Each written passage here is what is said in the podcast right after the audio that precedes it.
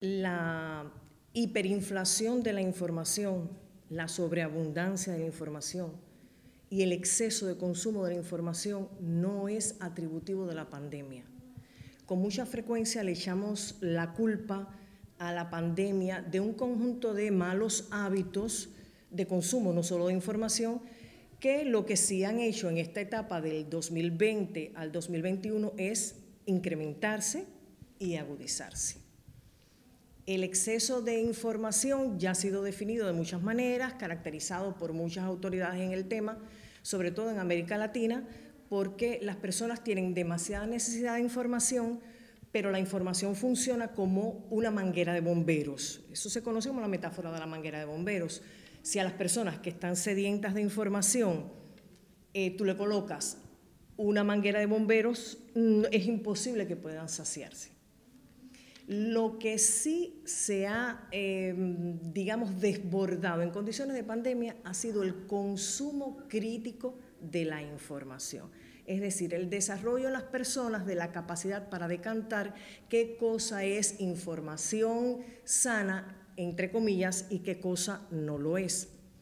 La cuestión de la fake news, quiero acotar que no deberíamos decir fake news, porque al decir fake news estamos descargando toda la, responsabilidad de la desinformación, de la misinformation en los periodistas cuando hay una cantidad enorme de actores sociales responsables de la producción y distribución de esa información falsa. Eh, les decía que la cuestión de la fake news no es nueva y no surge con la pandemia. Lo que, claro, con la pandemia se agudizó el consumo la difusión y por ende el consumo de noticias falsas relacionadas con la vacunación, con eh, los tratamientos eh, empíricos para la enfermedad, con las bondades, entre comillas, de las sanaciones espirituales, etcétera, etcétera, etcétera. Pero reitero, no son fenómenos ni exclusivos ni privativos del 2020 ni del 2021.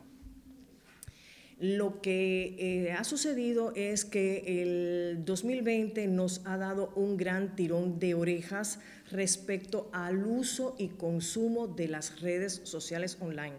Las redes sociales existen hace mucho tiempo, son un fenómeno que había sido descrito, las redes por las matemáticas y las redes sociales por la sociología y mm, eh, los fenómenos que habitualmente, por los que habitualmente culpamos a las redes sociales ya caracterizaban a la difusión de noticias cuando ni siquiera se había acuñado el término periodismo.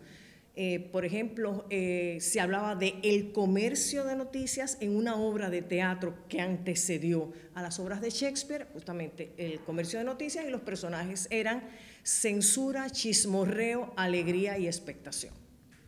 No había redes sociales de Internet. Eh, lo mismo pasó cuando aquella transmisión radiofónica de la Guerra de los Mundos, en la se anunciaba que los marcianos estaban llegando a la Tierra y las personas se lanzaron a la calle desesperadas y horrorizadas.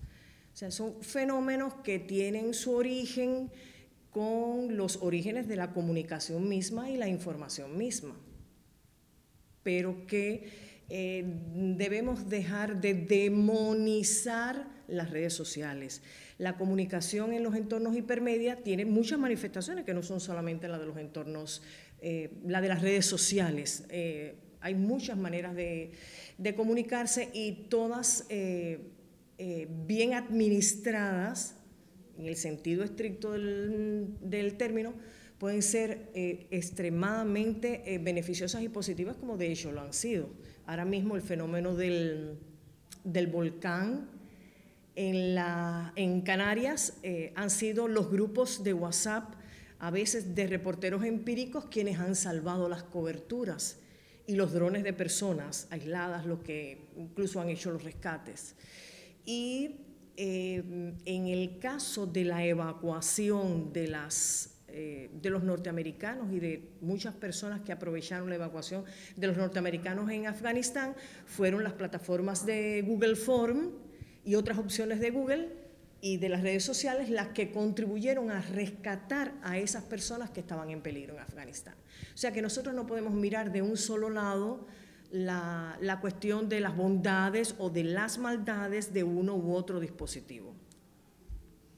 Yo intentaba decir al principio de este encuentro con ustedes que mm, eh, el periodismo eh, eh, cuando no existía, no se había acuñado el término periodismo y ya se circulaban noticias, sufría los embates de las em, mm, malas opiniones de las personas que no tenían que ver directamente con la profesión periodística. Con el surgimiento de Internet, el periodismo experimentó cambios en, décadas, en una década, en dos décadas, que demoró 500 años desde el surgimiento de la imprenta. O sea, eh, eh, el surgimiento de Internet, que no es un lugar, que es un entorno, lo que hizo fue acelerar, catalizar y catapultar los eh, mm, momentos del periodismo, la profesión periodística y la práctica periodística. Dentro de eso, bueno, pues con el surgimiento de las redes sociales comenzó el fenómeno de los social media, de la difusión de noticias más serias o menos serias a través de las redes sociales. Ya se sabe que los grandes medios, los medios pequeños, tienen también sus, eh, sus cuentas en las redes sociales. Es decir, hay un ambiente sinérgico.